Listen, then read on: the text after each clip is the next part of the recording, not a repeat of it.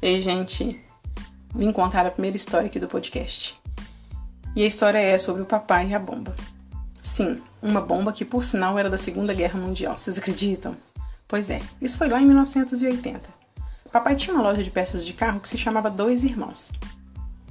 Sempre tem uma loja, açougue ou um mercadinho que tem esse nome, não é? Me conta.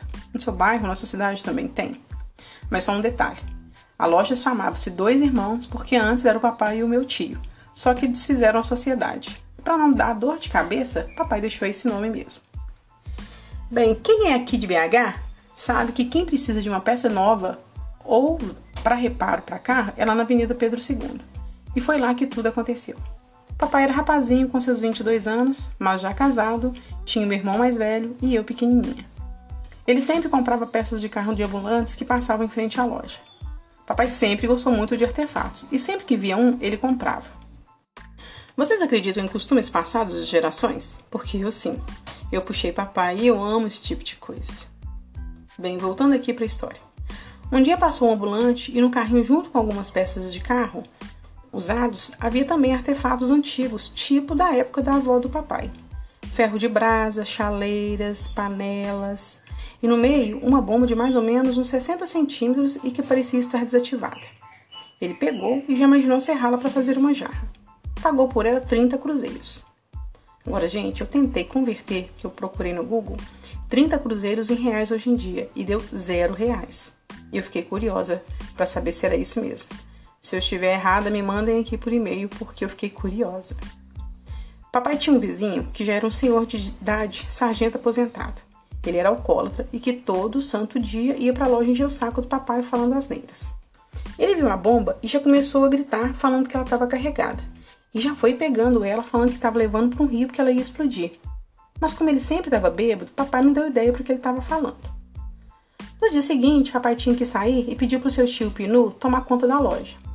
Nesse meio tempo, o vizinho ligou para a Polícia Civil falando que seu vizinho de loja tinha uma bomba da Segunda Guerra Mundial e que ela estava carregada. Gente, olha que coisa, hein? Daí, de repente, aparece uma viatura em frente à loja com quatro policiais e já começaram a perguntar para o tio Pinu Cadê a bomba? Tio Pinu, que nem lembrava da bomba, e sem entender perguntou: Bomba? Bomba de gasolina?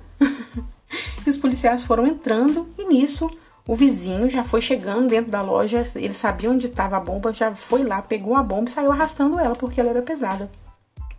Os policiais, assustados, pegaram na mão dele e colocaram ela em cima do balcão. Aí o tio Pinu lembrou e disse: Ah, essa bomba meu sobrinho comprou na mão de um ambulante e vai serrá-la para fazer um jarro e colocar no centro de mesa.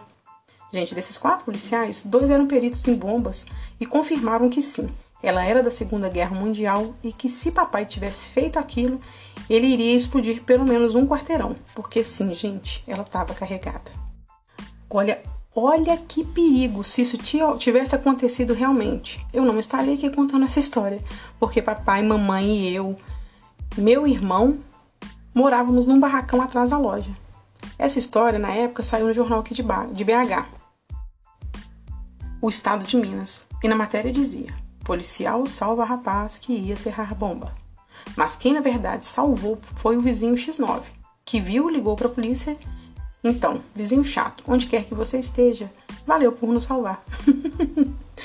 ai, ai, tadinho, gente. Mas aqui, pela idade, pela época, pelo tempo, com certeza ele já deve ter morrido, né? Mesmo assim, obrigada. Bem, gente, talvez isso serva até pra gente que reclama dos vizinhos chatos. Pode ser que um dia ele salve a sua vida. Bem, essa foi mais uma história curiosa. Até semana que vem. Beijos!